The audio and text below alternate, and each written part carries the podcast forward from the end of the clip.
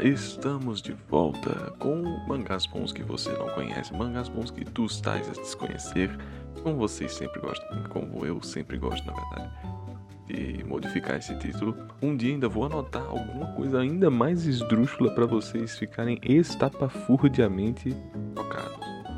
Mas enfim, mangás bons que vocês desconhecem, rápido, pocket, aquele sistema que vocês já estão acostumados. Eu não falo nada enquanto eu indico duas obras. Duas obras estas agora que eu estou a indicá-los porque eu li recentemente e eu queria dar a oportunidade de falar para vocês.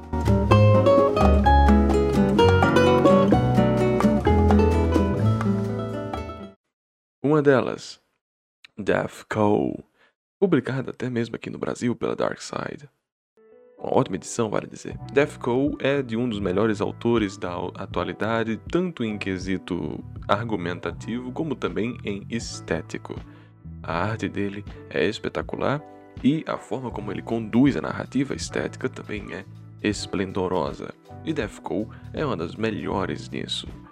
A obra não tem tanto significado quanto Search and Destroy e muito menos do que Soil, mas ela ainda assim se sustenta bastante num roteiro básico de é, enigmas entre uma guilda assassina de pessoas. Ela é bem interessante se observar, ela é muito, como eu posso dizer, extravagante. A narrativa estética de Death Call, ela é semelhante àquilo que eu gosto de dizer em JoJo. Não que eles sejam correlacionáveis, não, eu estou dizendo que é tão gritante como a obra se conduz narrativamente pelo valor estético que você deve prestar muito mais atenção nisso. A forma como. É como se. As pessoas até comparam isso com Dragon Ball e One Piece. As lutas de Dragon Ball justificam existir história e o One Piece, a história justifica ter luta, sabe? Essa, essa coisa assim que as pessoas dizem. É um comparativo completamente esdrúxulo mas para que vocês tenham acesso a essa é minha opinião, Call é uma obra que é carregada, é uma obra que trata de assuntos interessantes, assassinatos, tudo, né, toda aquela coisa comum de, de vocês verem, mas a forma como a obra se narra narrativamente enredo por parte estética é esplendorosa, ótimo. Adorei como eu fui conduzido por uma narração bela, a arte do Atsushi deve ser para sempre, né? Para sempre vista como uma das melhores desse mundão de, anime, de animes e mangás, né? E, e eu digo abertamente que ele é um dos melhores artistas em atividade. Artistas plásticos, vamos dizer, em atividade. Fica a recomendação, porque eu não vejo tantas pessoas darem o bril para o Atsushi. Uma das melhores obras que eu já li na minha vida é dele, que é Soil, eu não ia simplesmente indicar de bandeja a melhor obra dele, eu só eu estou indicando uma das que eu acho que é ótima em acesso. Você quer entender como funciona a cabeça do Atsushi? Leia Death Call. Você pode até ficar um pouco, ah, beleza, não é tão profundo assim, né? Pronto, e que, ah, e que você pense assim, porque ao longo das outras leituras que você tem dele, você vai perceber que você estava enganado. que a forma como ele se trata é bem diferente. Mas enfim, recomendadíssimo. Deathcore é ótimo, eu adoraria ter nas minhas estantes. E fica aí o ponto, né?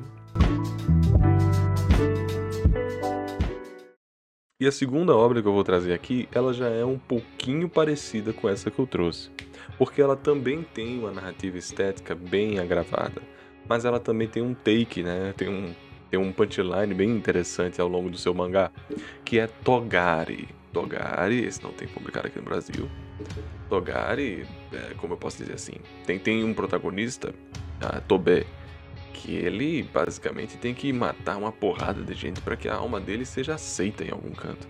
É, ele foi transportado para o mundo contemporâneo para descer o sarrafo em malfeitores. Ou alguns que não são, né? mas enfim.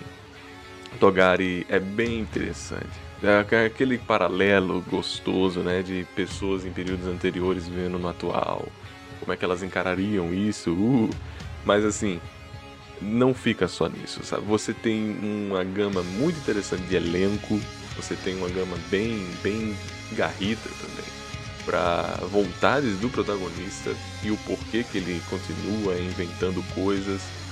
a forma dinâmica de Togari em narrar tanto a estrutura de enredo como a estrutura de links entre as personagens é coesa. Várias vezes você vai estar diante de uma obra que ela não quer se justificar. Puxa, não, mas veja bem, tá tudo bem matar pessoas se for por. Não, não, ela, ela, ela é muito crua nisso.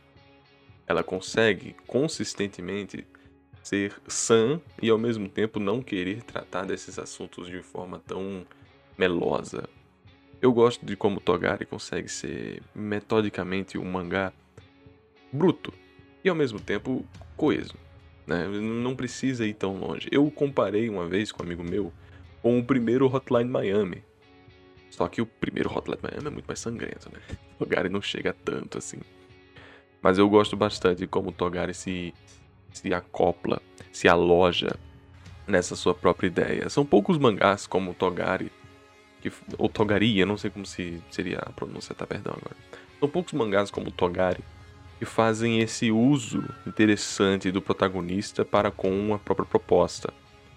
A gente vê isso muito em Devilman, a gente vê isso muito em Kisejo, a gente vê muito isso em, sabe, essas coisas. E é uma obra de ação, obviamente, né? Porque se a gente for olhar para uma obra mais histórica, você vai dar de encontro com Vilã Saga, Historie, né? Essas coisas. Mas quando a gente tá dentro de uma coisa meio acumada mesmo, os é, Akashi, é, aqui vai ser mais Togariano para Devilman, até mesmo um pouco de Dororo, mas nem tanto.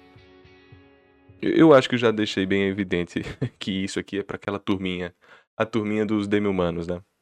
Isejo, Devilman, que eu já recomendei, né? é, Kokedo aqui para vocês. Espero que vocês tenham gostado muito de Kokedo, um dos meus mangás prediletos. E aqui finalizo até mesmo as recomendações. É, a forma como eu me, é, me comuniquei, ela foi até um pouco mais pocket do que anteriormente, mas eu não gosto de ser redundante, vocês sabem disso, que eu não gosto de dar spoiler, de ficar dizendo o que está acontecendo na cena. E ficamos por aqui. Obrigado por terem escutado esse mangás que você desconhece e espero que vocês estejam prontos para mês que vem. Tchau, tchau.